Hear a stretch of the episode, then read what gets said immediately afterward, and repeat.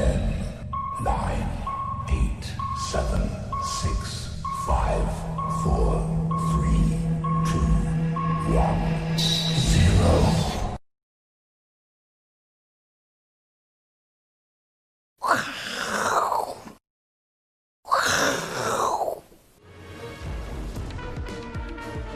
欢迎收看，我是金钱豹，带你了解金钱背后的故事。我是大 K 曾焕文。首先欢迎三位现场的语坛嘉宾，第一位是淡江大学的段昌文教授，第二位是财经 V 怪客 Vincent，第三位是越来越帅的老王。好，昨天美国股市的大涨呢，当然也激励今天的这个台北股市的一个上涨哦。今天台北股市跳空大涨哦，中场呢是涨了一百四十点哦。这个已经逼快要逼近一万九千一万两千九百点的一个关卡哦，当然呢，受到台联电大涨的关系，没有听错，不是四九零五的台联电真的有这张股票，而是受到台积电、联发科跟联电这三张股票，简称台联电，今天的激励，来请教一下老王，今天刚好报纸头版头也特别提到台积电跟联电的消息，昨天台积电跟联电的 ADR 非常非常强哦，那今天刚好呢。外资也把台积电的目标价调到六百块，联电调调调高到四十五块。台积电公布最新的九月营收年增率二十四点九趴，优于预期哦。果然今天收在相对高档。哎，如果真要到六百块，还有一段空间。联电如果要到四十五块，也还有很大段的空间哦。所以搞不好这两档这个金元双雄哦，会对台北股市这个持续的一个金元下去啊，救援。让股市持续往上冲。我先问一个问题，怎么做观察？台联电跟台联党有什么关系？台联电跟台联党，台联党还在吗？好像好，哎呀，好，还有好，好像还在哦，好像人家还在哦，因为精神领袖已经不在了，对，已经在天堂了，对，但还在，人家还在，精神长存。对不起，对不起，好，那其实没关系了哈。那我我要跟各位观众说，没关系，没关系，我问你一下而已。跟各位观众说，上一次我看到这一篇，上一次我看到这种报道，嗯，外资很多调升目标价，我印象很深刻。哪一档你知道吗？三零三七的星星。哦，你还记不记得？有有当时外资开一百五还是两百？万记了，对不对？结果结果你们自己回去查，喊出来那天最高点啊，当天也是大涨哦，就最高点了嘛哈。对，今天喊联电跟台积电了嘛哈。联电如果要涨到四十五块，还有大概五成的空间。对啊。就是太夸张了哦，哎，还是吗？不会，今年是多头的疯牛年，什么都有可能，都有可能。对，所以我们不敢做预测。但是啊，不敢说我的预测是不敢，他预测它的高点在什么地方。但是我们等下会针对它的股价的走势哦，跟大家做一个了解了哈。对，其实联电在礼拜一二的时候，蛮多人失望的哦。嗯，也许很多人卖掉。其实联电你看过去几天都没涨。就昨天开始小涨，今天大涨，其他前几天没涨，尤其是礼拜一，我们知道中芯国际礼拜日晚上的时候是公告，他确定被制裁，对，他说我被制裁了嘛。那照理说他已经公告，礼拜一股价应该大涨啊，结果中芯是呃台联电是开高走低，而且当天是收黑的哈。我们直接看一下，看这个最明显了，这个叫今天礼拜四嘛，啊礼拜三、礼拜二、礼拜一，我说前两天是没动，嗯，那再更上礼拜这两天也没动，是，它只有涨这一天，这一天就是消息刚传出来的时候。中心否认，但是消息刚传出来就涨停板，对，就横了很久哈，开始动。那所以我觉得有些人会在这里被洗掉。是，那我们今天是要跟大家讲，因为已经涨停板了哦，再教大家说啊，它有多好也没意义。可是我们教大家做一个简单的判断哈，是，你可能在这几天，也也许你有连电，但是你为什么会被洗掉？你可能看下面哦，下面是外资在卖超嘛。对啊，过去我们常会觉得这种半导体，尤其这种权值股啊，要看外资，看外资嘛。那台积电一定看外资嘛，那联电应该也要看外资啊，外资这样卖。第一天你可能吓死哦，可能我还撑着不卖。第二天你哇又大卖，一定卖啊！再不卖，昨天也卖掉了，还是卖了。或今天早上开盘卖掉啊，都昨天早早上开盘卖掉，其实是卖错了，因为怎么看？下面你可以发现是投信的买卖超哦。这个超是我过去很常教观众对比的方法嘛。我说我们只要把外资跟投信对照起来，再搭配股价。谁能够影响股价？你应该是看那一个筹码。那你很明显，大概这个太明显了，太明显，太明显了。熊敏在哪？什么哪一个法人在买卖是跟这个联电有正相关的？很明显，怎么对我这么好出？出这个太简单的题目。啊，因为我也没难的题目，就这么简单，然后就一路涨一路涨哈，所以很明显联电是看投信，投信外资这边早就会卖了嘛，如果这边再卖，外资卖下去，这边怎么会涨？啊？所以你看投信一路买，所以你应该看投信哦。那我们再把这个距离拉更远哦，更远一点，它其实不是现在你才知道看投信哦，你看更远一点，这一波联电不是有大涨，这一波就是跟着台积电嘛一起涨嘛哈。那但是台积电当初在涨的时候，你可以发现哦，哎。投信是一路买超，是。当时的外资是不买单的哦，外资是一路涨一路卖的哦，可是股价是跟着往上，所以显然谁对股价才有影响力？投信。投信，我们再用一个例证，这边是做一个回档，是。回档，为什么回档？因为投信在卖，卖比较多，投信一买就开始涨，所以这张股票我们就简单从筹码就定义了，你应该看投信，所以外资买卖无所谓，所以投信没有卖之前，就基本上就还有高点的空间。好，那当然是筹码面嘛哈，那总是要点技术面的进出嘛，是，那技术面进出就直接。呃，这一招大招，这个 我讲大招，大招，对，投信买超的股票就看十日均线，不能问为什么，不用不用不用，很可怕，很可怕。这个两年前讲到现在了 哈，你但是你只要会，大 K，这个叫投信哦，啊，这不叫十日均线，啊，怎么碰都守在这里，不就往上？昨天前天是不是又在十日均线附近，又在往上？那基本上没有长黑灌破之前，没有跳空灌破之前。你基本上沿这条均线操作就好，所以今天涨停板怎么看？嗯啊，大家就看这个五十日均线。但你说我空手要不要来追？哎，其实你要想一件事，有今天涨停板哈，昨天也是上涨的哈。对，啊，你这个距离跟十日均线，假设我要停损，你你你的 percent 已经超过一两一成多了哈。对啊，这样很难，风险很高了啦。所以我现我们现在讲的这一档，反正已经涨，我们是告诉你说，如果你持有的，应该看十日均线，然后看投信的哈。OK，好，那我们再讲完这个联电，为什么联电会大涨哈？一个很重要原因，除了半导体的前景好嘛，对，还有一个比较静音的，就是这个中芯国际被。制裁，那转单八寸晶圆厂，因为现在都已经满载了，单子再转进来，就塞爆爆满了哈。那所以它的业绩就很好。那你要另外再提一档这个世界先进，也是有同样概念。但如果你说八寸的这个单要丢到台积电，我觉得是比较难的哈。但是因为整个半导体的前景是看好的，台积电还有其他那个代工的那个之前那个新闻嘛哈，美国的这个。Intel 跟那个 AMD 的新闻啊，对不对？好，想起来了，有点忘记啊，就这一波在涨的这个哦，所以呢，台积电还是前景一样看好了啊。所以讲到八寸晶圆厂哈，我这个，但我们上次不是在普通地讲，我们在这个嘉强店讲的了哈，因为八寸晶圆厂呢。满单爆满哦，就会使得所谓的 MOSFET 使得电源 IC 这个地方啊会受到涨价了哈，会有机会涨价，因为这个产线是满载的。是，那我们再来看一下，如果说中如果说中芯国际被制裁嘛，这个相信这个之前有正贤哥还有一些前辈也讲过了嘛，有讲过哪些受惠的族群嘛？是，第一个就是这个半导体代工二线晶圆，再一个就是记忆体的部分哦，还有永年哥有讲过，永年哥嘛，大家都讲嘛，施工传奇。记忆体。那我们今天就来单纯讨论一下，那你会说万宏怎么也没涨？啊，当时这一天是涨停板哦，就是消息传出来都是涨停板，后来都没再动了。其实你就要看筹码部分，你会发现哦，刚才联电这个投信是一路买哦，对，可是旺宏投信就买了两天，外资买了两天转卖，旺宏是投啊，外资买了两天转卖，投信买了两天，哎，不动了，不动，所以。当然，它就没有缺乏筹码的利多支持啊。那基本上，如果你去看一下记忆体的报价，目前就止跌回稳了。但是它还没有明显的翻多了哈，报价没有明显上扬。对，像这种记忆体族群啊，像这个 low fresh 还有这个 DRAM 的部分，都需要靠记忆体的这个报价很重要。那既然你在报价还没有明显的上扬的情况之下，法人就不会这么积极。对，基本面不稳嘛哈，所以你要等到一件事情，就是说。如果法人敢进来撑，嗯，那你这个时候就不用看这个基本面如何，因为我们在研究股价的时候，我们说影响股价最重要的关键是什么？是筹码，嗯，只要有人买，它就会动，所以问题是它这几天就没人买嘛，那基本基本面也没有非常。突出嘛哈，那当然就不我们再举例，昨天最强的这个 MOSFET 为什么会涨？为什么会涨哦？因为营收都创新高嘛。对。那那个时候其实那些族群没有什么法人在买，嗯，那为什么会涨？因为它基本面好嘛。那如果像这种基本面可能报价还在震荡的过程当中，还没有明显止跌回升大涨的过程当中，你就需要筹码了哈。你就是一定要取一个重心。那像我们把旺宏再长期来看哦。过去这一波什么都怎么样都不会涨，除了报价下跌的在反应当中，嗯，还有一个外资跟投信一直在卖超。对，那你现在很明显看到他们有回来买，那买超的力道不够大，是，那就造就它横盘的一个现象了。所以给各位观众观察，你要买记忆体哦，它当然一定有利多，有转单利多哈。那你要观察是什么时候外资跟法人积极回来买。你才有这个做多的条件哈，就是要积极一点，不然你现在就是耐心等，就是这样。我们再举例一档，讲到这里再举三零三七的欣兴哦，对，你可以看到它今天是不是大涨？嗯，在今天之前它是没涨的，嗯，可是在今天之前你也发现一个动作，有一个人叫投信，已经连买了五天，嗯，连续买超，所以这种股票也是一样，你一定要等到投信或外资回来买了。那它才会股价上扬的动力了哈，像昨天外资也是买超新兴的哈，所以这个说举例是让大家做一个例证。那像华邦电部分，投信买很少，几乎没买，我们就不看投信，我们去看外资。这边涨不上去，也是因为外资一路卖哦，这个趋势线很明显哦。对，到这边开始稍微做一个反弹，谁在买？哦，因为外资回来买，持股水位增加。而且仔细看一下外资这边，是不是？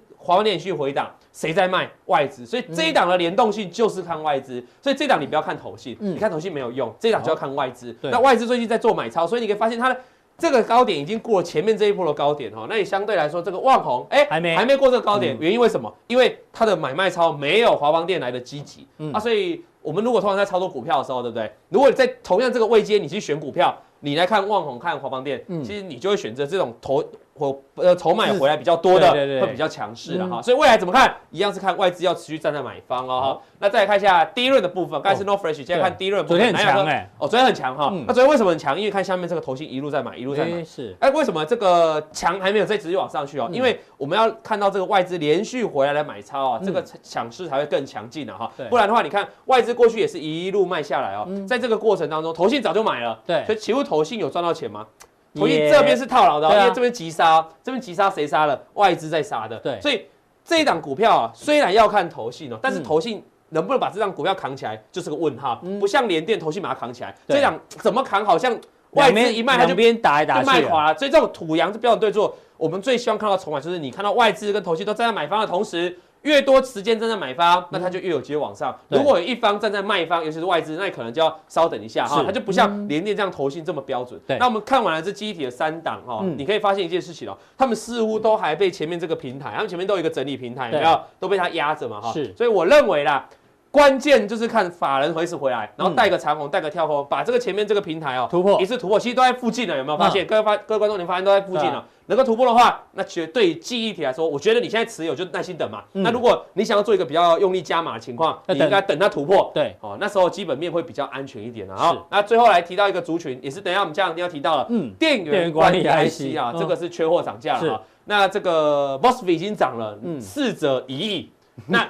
这个叫电源管理 IC，现在这样会吓到人家，是它已经不不已经成为四者，不不四者四者一亿的意思是说你要再追，你成本就差人家那么多了嘛。哦，富鼎这个礼拜涨了二十四趴，你要去怎么追啦？你成本差人那么多，所以你来看 CDK 这个电源 IC 管理 IC，目前只有一档股票在涨，就叫做 CDKY，其他的都还没涨。那等一下其他的我们来做这个加强錠来跟大家介绍。所以为什么你会说 CDKY 这几天可以连续大涨？你知道我们之前在瑞安街讲讲过 CDKY 是不是？对啊，对，那时候才在一点，才在这里吧，来一点，对对。现在已经两千，你不要忘记，我们在这里金钱豹也讲过，在在这个地方，我们讲它是为什么？是我讲的，我们讲那个讨论到 MSCI 把 CDKY 列入嘛，哈，就说小联盟变到大联盟，各位观众有印象，它也就打了那一大波，然后人家又现在又过高，它的原因就是因为它的电源管理 IC，我讲一个重点啊，基本面讲一下，就是因为这个高通哦。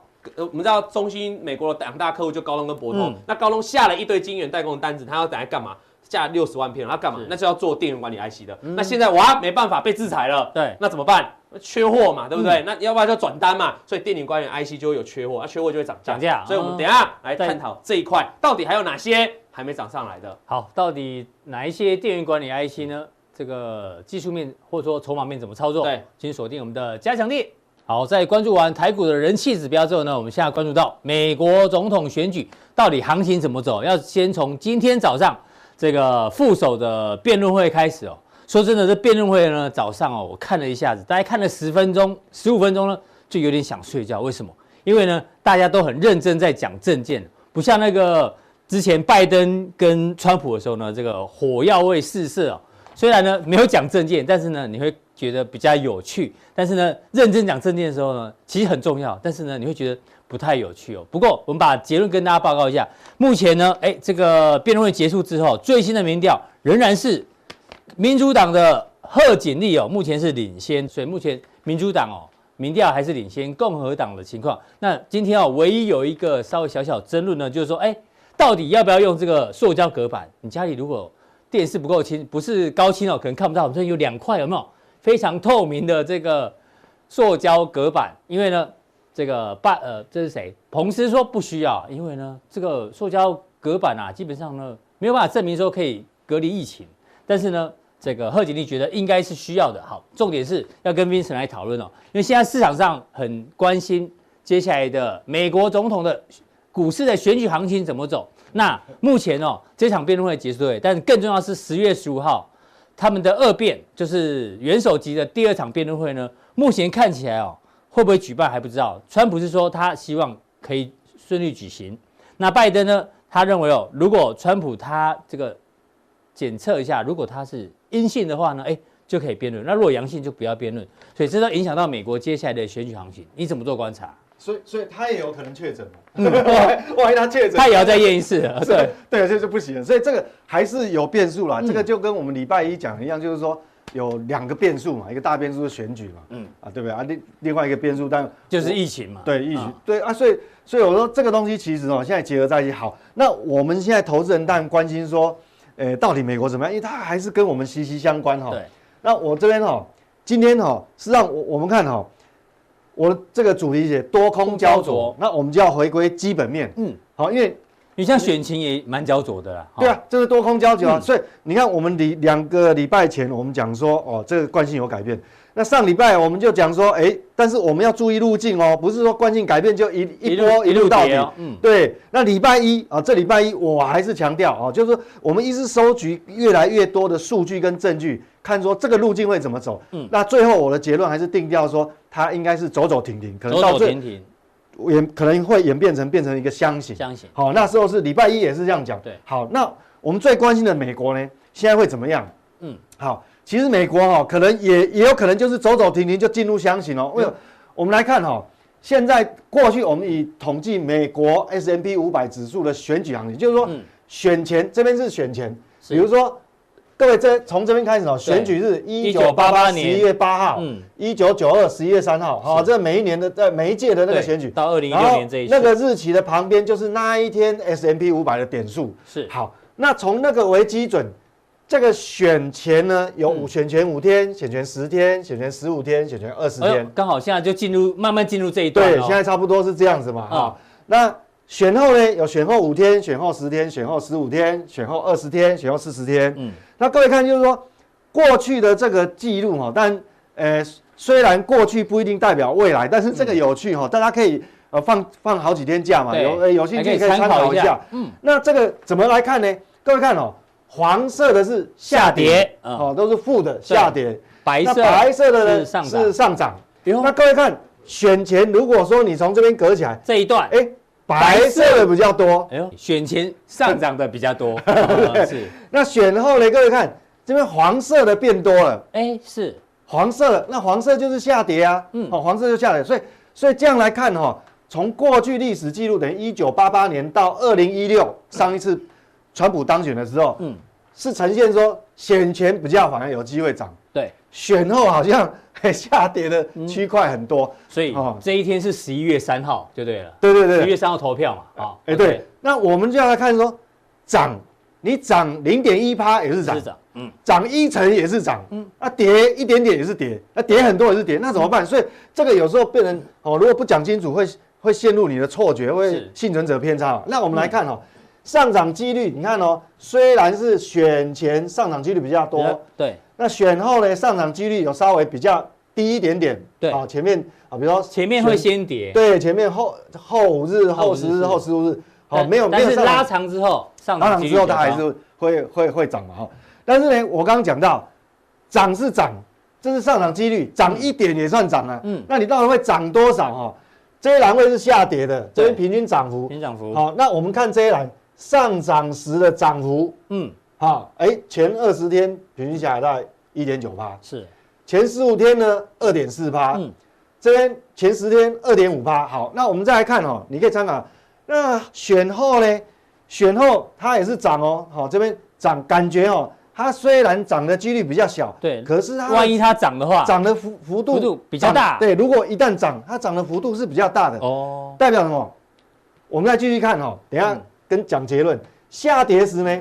如果这边也有黄色的、啊、下跌时，它都是小跌哦，都是跌一咪咪，好不好？但是，一旦选后，如果往逆风跌，跌很多哦，这个是指数哎，不得，跌五趴、六趴、八趴，对吧？那代表什么？就是说，虽然选后这个跌的几率比较，呃，涨的几率小，跌的比几率比较大，对。但是哈、哦，这边涨涨的时候也比较多，跌的时候比较代表选后的。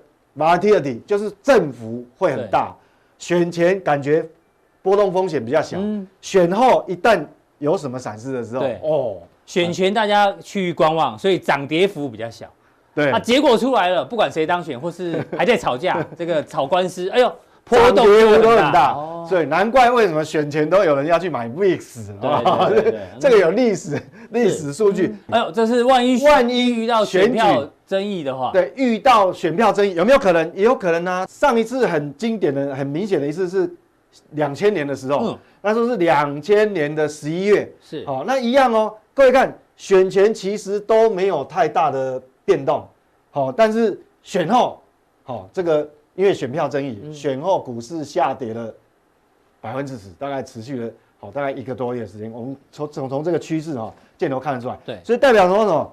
我们这个以纯粹从美股的视角来看的话哈，选前可能风险没那么大，嗯，但是选后呢？因为这一次我看这个美国选举也是五五波啦，哦，也是虽然刚讲说民调拜登是领先，嗯，但是说实话。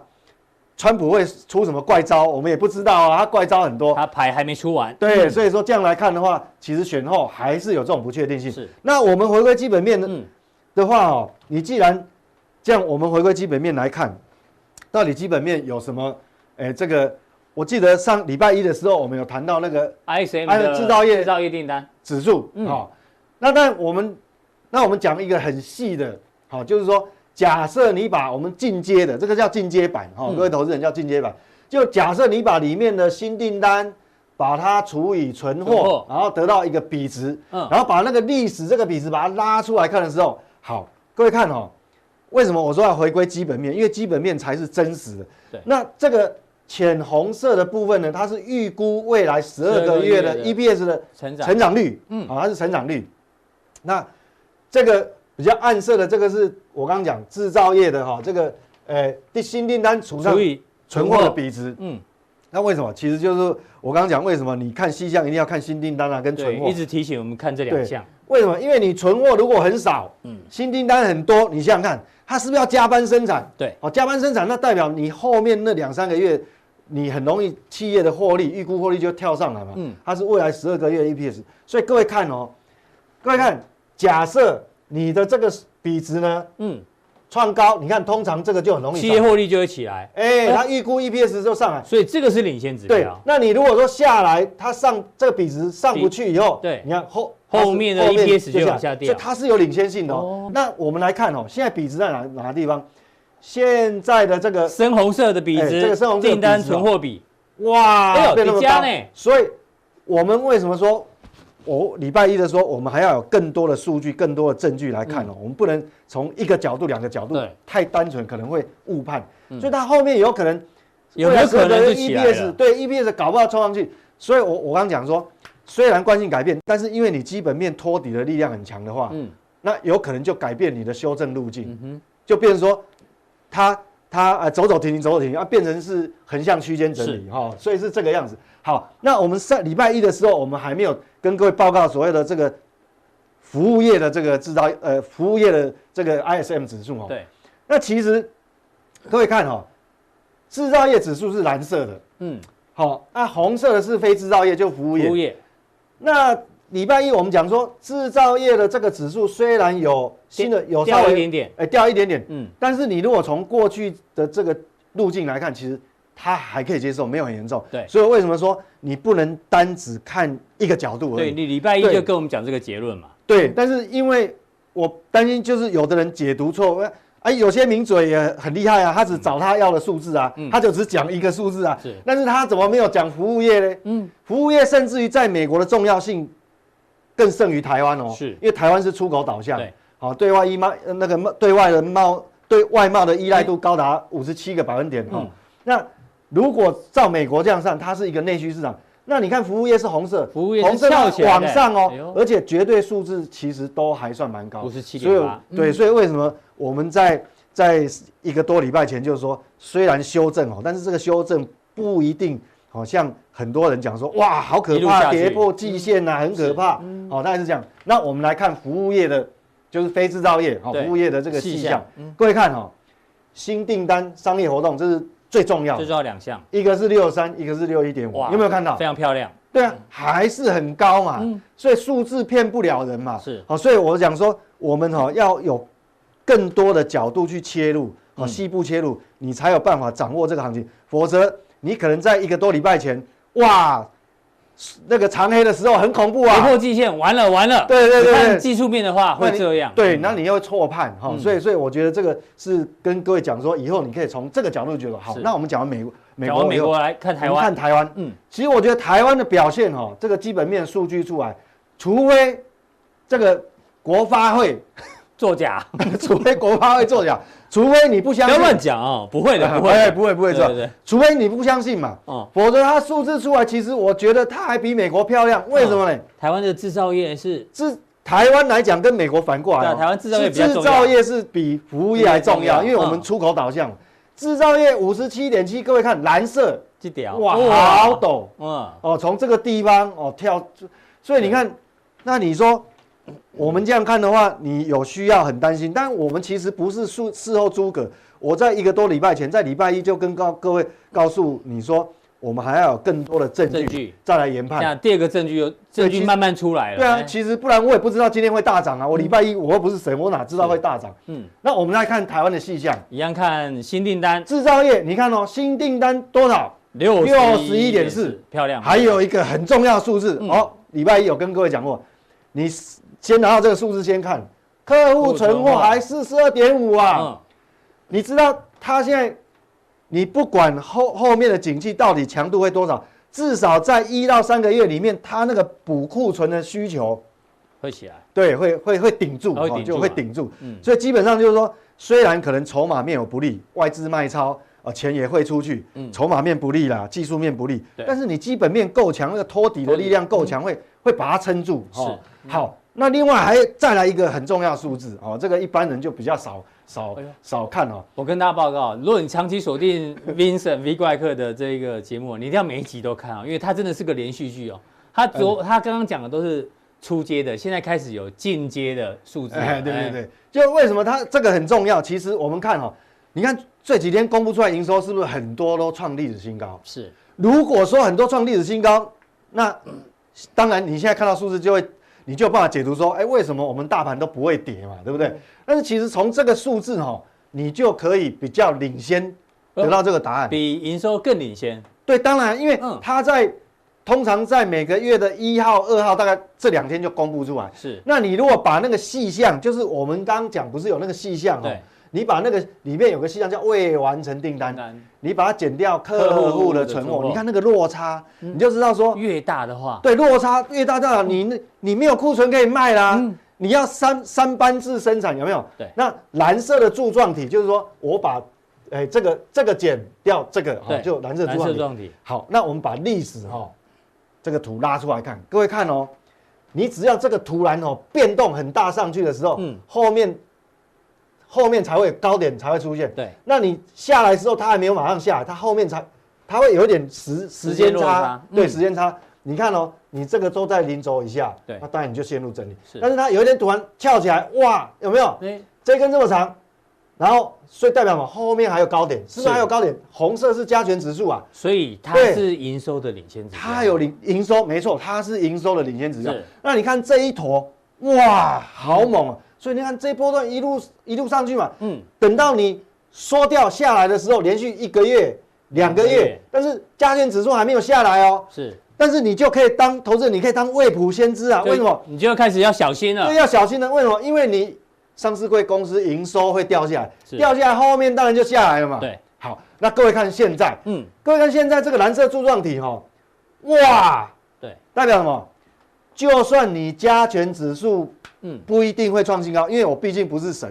嗯，就算你加权指数不一定会创新高哦，但是但是你那个上市柜营收的动能会很强，对，就把它顶住。嗯，像今天台积电公布营收，哇，创这个历史新高，对历史新高也是很漂亮嘛。好，那联电一样，所以说我们就不能忽略哦。以后你就会看哦，未完成订单减到客户订单，那你把历史图一拉出来看，这个才叫做真正的有所本，这叫基本面，这叫基本面。对，所以我说讲说。当你行情陷入焦灼的时候，你就要回来看说这个到底哈，它的它的这个狗跟主人嘛，那主人现在到底是什么样的位置哈？好，好，那等一下这个，我想接下来 你这个，我要追求赚钱，对，我想赚钱，我为什么就语重心长要要来问投资人？其实有时候我们在讲很多，因为你每天接收这个资讯爆炸时代，你时代哈，你接收那么多讯息，有时候反而你会被搞乱，搞乱了。所以我觉得说哈，任何时间呃，任何时候你如果要投资以前，那个所谓的宏观趋势，你是要看得很清楚。为什么？嗯、我要问投资人一句话，就你到底追求的是什么？嗯，有的人喜欢看名嘴啊，或口才很好啊。坦白讲，我口才是不好，嗯、所以我追求的谦虚啊。哦，我想这个你追求是什么？有两种专家哦，嗯、我想这市场上很多专家哦，但是专家是什么？主要专家是靠嘴巴吃饭，所以他用嘴巴在输赢，就是表演居多啦。啊，这个我看跟政论节目一样，很爱表演。对啊，我们这节目不是政论节目，我们是财经平台，你在这边可以学习到很多专业知识。但是我也希望你能够懂得分辨，因为现在平台太多了。嗯，好，那我在投顾时时间又很很长，所以我知道很多人都是用嘴巴在输赢，这个叫专家。是。但是这个不是我的风格哦，我也不，我并不是喜欢当庄家，这不是我追求目标。我追求是什么？赢家。赢家，赢家有什么不一样？赢家跟专家，哎，错乱。赢家跟专家有什么不一样？专家，人家常讲说股市没有专家跟输家，只有赢家。但是，对，但是市场很多专家。对，我追求是赢家，用钱在输赢。嗯，我是用钱在输赢，所以我不能犯错啊。所以为什么我我我刚讲哦？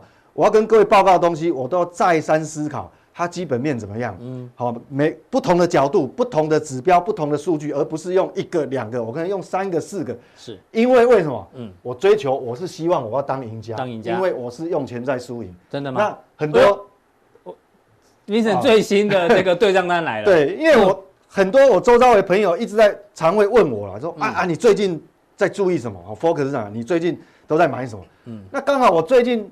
对，那有时候哈，我我会讲到最后，我也懒得讲，我就直接 把对账单贴了。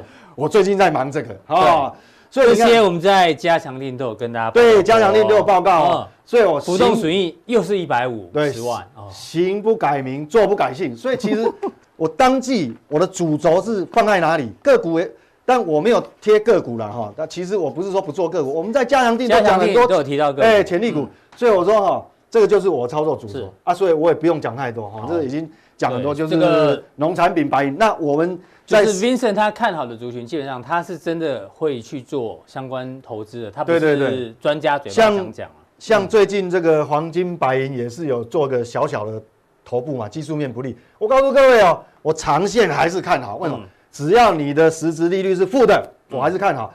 我做多。虽然做多，但是我短线来回我还是一样赚钱。是，这个都在加强定，有方法可以告诉各位要怎么来操作。那加强定怎么定呢？来看完我们的影片之后呢，这边呢往下滑，这边有一个显示，哎，滑鼠这边显示完整资讯，点进去呢，然后就会有三个传送门，你任选一个，然后按照它的方式呢，你就可以成为我们。我是金钱爆加强店的会员哦，没有错，希望大家都能够当赢家，是哦，不一定要专家，但是一定要当赢家。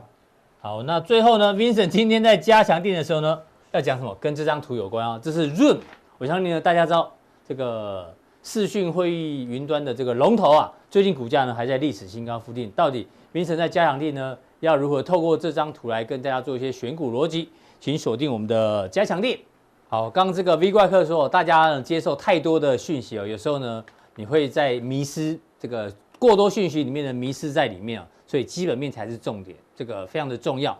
那不过呢，打开报纸，我相信很多人呢也被一个东西这个大量的这个迷失在里面，就是低基期这三个字。大家看，我们抓了最近的报纸里面哦，随便标题都会提到低基期强棒，低基期业绩股强势。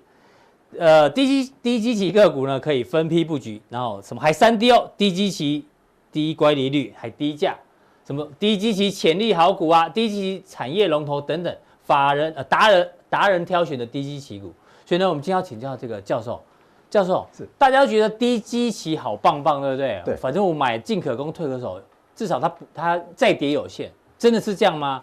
我们来看下面这张图哦，这张股票呢？最高的时候呢，从这边一路涨涨涨，涨到一千三百块，然后呢，一千三跌跌跌到三百二十一，一千块不见了，这是不是低基期？教授，以这样看起来，它是个低基期，好像跌到一楼嘛？对啊，对不对？已经跌到前坡低点，而且少了一千块，这是低基期，对，大家都同意嘛？那低基期你进场之后呢，我们来看它的连续图哦，三百二十一块，哈，结果呢，从三百二十一块你的低基期又跌跌跌跌跌到 剩下多少？地下室。对啊，从三二一变成一二三呐，哎呦，反过来又跌了，那应该是低基期了。看起来这时候应该勇于进场了吧？对啊，低基期哈，低基期选股上，然后再从一二对吧一二，还有更低，低低低低一又不见了，剩下二十五。这可能在挖捷运啊。对，地下到底有几层不知道，所以呢，今天呢我们要破解。低基期就是好好股票吗？那这一档是哪一档？可能哦，如果你不小心踩过这档股票的雷，我相信你一定记得，它就是宏达电。宏达电对，宏达电手机还是很好用的，但是呢，它的股价确实让很多人难过。就是从一千三，不管你认为跌到这边是低基期，跌到这边是低基期，最后呢都还有更低点。是啊，教授今天哦，佛心来着要跟大家讲低基期怎么做破解。嗯，对。因为有很多人啊，都会看到一些人家推荐名牌啊。那当然，这个名牌的话，如果你有买，你会去确认。嗯，但是万一你只是听听说，哇，那家伙好厉害，那专家好厉害啊，对，你会去确认吗？没有人会去确认的。是哦，通常只是哎捡到。所以教授今天又来扮黑脸了哈，对不对？我们不是来踢馆的啦，我不是踢他的馆啊，我不是说。但是我们帮他检验一下。我我我们我们帮投资人来检验一下。是，我们来看一下说。哎，市场上充斥的这些低基企的股票的看法，到底什么叫低基企？哦，一堆啦，不是跌很深就是低基如果在 Google 打一个关键字“低基企”的话，我看都是上万上万条，一年内哦，上万条啊。是，那一个月有名的报纸起码也登五啊五天以上。嗯，那这个大约概念的话，我大概抓一下，大概就是股价股价偏低，跟那个 HTC 是一模一样的。股价偏低。对啊，未来未来股价有可能会涨嘛？一般人觉得低基期就这个概念，对，大家都想想法都是这样哈。但是小心哦，嗯，每一个人讲的完全都不一样。哎呦，你看我们待会摘了四则新闻，他们讲的完全都不一样哦。哦，是低基期还是低价值啊？哎呦，这个通常啊，你选到低基期的股票啊，或者是你买到这些低基期的股票，通常。都会是买到低价值，对，什么是低价值？低基期听起来很想买，对。可如果是低价值，就觉得哎不应该买。对啊，但是问题是低基期本来就是低价值啊。嗯，但是低价值是不是？这怎么分辨呢？其实有很多的新闻就这样，你看一下这这一边，对。啊，这是六月份的哦，那我还摘，我把它摘录起来哦，经济日报的啦哈。低基期，我们不是在替经济日报的管了啊，这是六月份的。哦，这也是六月份的。六月份我摘录比较重要的两期，他们都有。哎，列示这些，哎，股票哦，哦，那所以待会我们来看一下这股票的绩效嘛，哈，七月份也两则，那八月份有没有啊？也有，九月份也有嘛？是，我跟你讲，九月底还有一则，还有人在推荐三四十档股票啊，还敢推啊？是，但问题是九月份，我们现在来看它的绩效，它恐怕会被它踢馆。嗯哼，哦，为什么？因为他会说。哎，我这个是推荐半年的啦，是推荐一年的，我要给他一点点时间 发酵，时时时间来发酵哦。所以我们抓六月跟七月，六月跟七月，给他两三个月的时间，对对，看你的低基期到底有没有变，有没有真的涨起来。那我们来看一下哈，啊，它所谓的低基，它的标题都是低基期哦。对，哦，我们看一下低基期，哎，它选股的标的是这样，哎，没错，低 PB。低股价净值比，对，嗯，那还还还搞了一个十二日的报酬率要上涨九趴以上的啦。哎呦，哎，奇怪，这个叫低基期，多条件选股。对啊，那第三个呢，成交量还有点涨，有点量的，有点量的。是啊，好，再来六月份的一样的，他又推荐了十档一样的啊，这个哎还要上涨三趴，奇怪，这这九趴跟三趴是怎么来的啊？嗯，那为什么这边是九趴，这边三趴？因为。吐回去六趴了吗？因为因为这是隔了几天嘛，对不对？对。好，再来成交量，这也要一千张以上。好，那我们看一下七月份的哦。七月份的选股。哎，这个你看一下，哎，它的标题是这样：低基期的族群哦，要补涨，补涨，对，补涨哦。啊，三月十九号底部反弹，哦，落后大落后大盘的。哦。那这谁也这谁也会选啊？哈，再来 DPB，没错，再来是哎，法人回补了。他们都是选低基期的嘛？对，哦，那再来是这个达人的选股啊，有一个人啊，哈，那专家防辣鸡排行情，哎，对，他说这要防辣鸡排行情呢，他也是用低基期哈，推了三十七档啊，但是就没有 PV 哎，但是他搞了一个低本一比啦。哎，哦，是，那还要高值利率，嗯，还要低负债，这个叫做低基期吗？我想 各位来，各位来评断，反正有低低就好了。股价在低基期哦，今一年股价涨幅为负的，也就是跌的跌的很凶的人，是今年没有涨的，对，近一年近一年没有涨，近一年没有涨的哈。那当然，我们来检视这四折，但不只有四折了哈。嗯，那你如果在呃 Google 上面打的话，我看我看起码这两个月起码一百折了哈。那如果一百折，你们一百折里面，你每每一次都挑一档去买的话，嗯，我跟你讲那个几率的问题，我们待会来看一下，哎，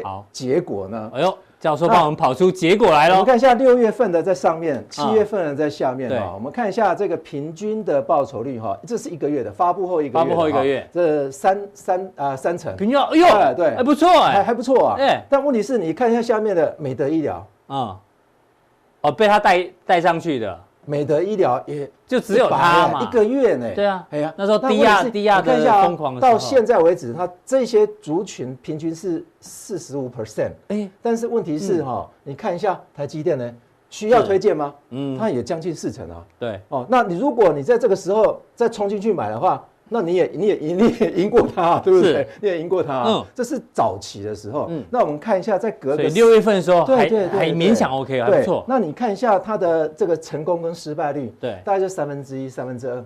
是。那如果你在三分之二成功，三分之一失败。对对对对，也就是说，呃，它的报酬率是有大于零的，我就列为成功了；报酬率是小于零的，我就列为失败了。对。那你看一下这些成功率啊，哎，隔了这么久了，这个是一个月之后啊，也就是。啊，七月七月十七月十二号，这个到十月七号，昨天为止啊，嗯，你看一下，哎，这失败率同样的股票还是负的，同样的股票还是正的，哦，是。哦，那我们看一下这个六月十六号的这一篇的，呃，这个这个平均报酬率，哎，就开始降了，你看，要掉了，掉了，嗯，为什么？因为拖了四天了，是，时机点选的不是很好啊，大盘也大盘指数反而它的成功率啊，嗯，会比较高，是，但是涨幅比较少，涨幅比较少，但是相对而言，我们来看下台台积电。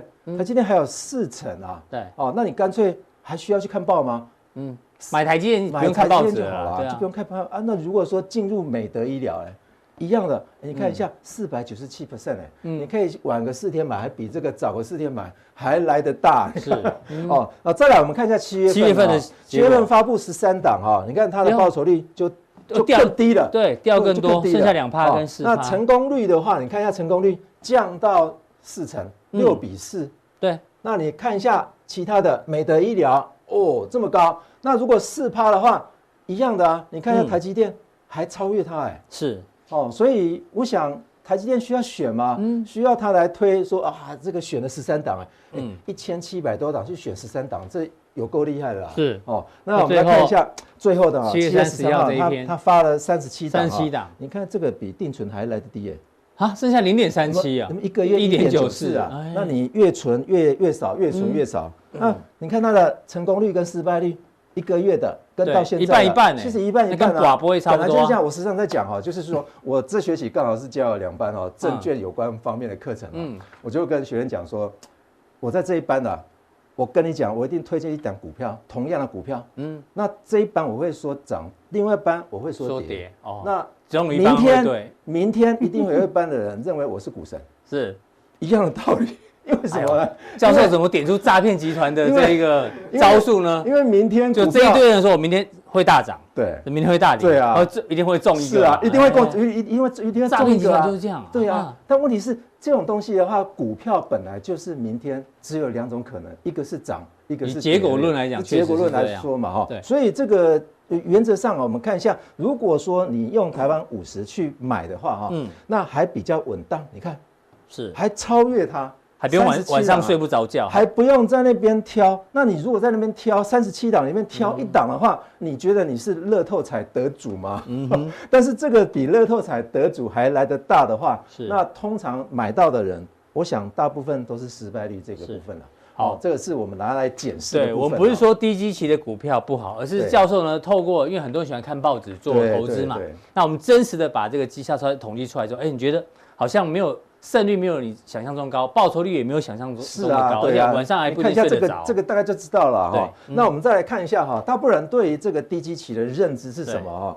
那股价位于低档嘛，那低档布局啊，那不要追高就好了哈。那再来就是说股价净值比较小，越小越好，PB 越小越好。对对对，但是越小越好的话，是不是会掉进陷阱哦？待会我们会解释。哦，那有赚钱获利持续保持正的，且有发股利哈。但问题在于说，呃，这看起来好像没什么问题了哈。听起来是一个非常完美的、完美的选股逻辑啊。我想这个大家都知道啊。如果大家都知道的话，每一个人都赢家，也就是刚刚 Vincent 所讲的哈。嗯，股票市场。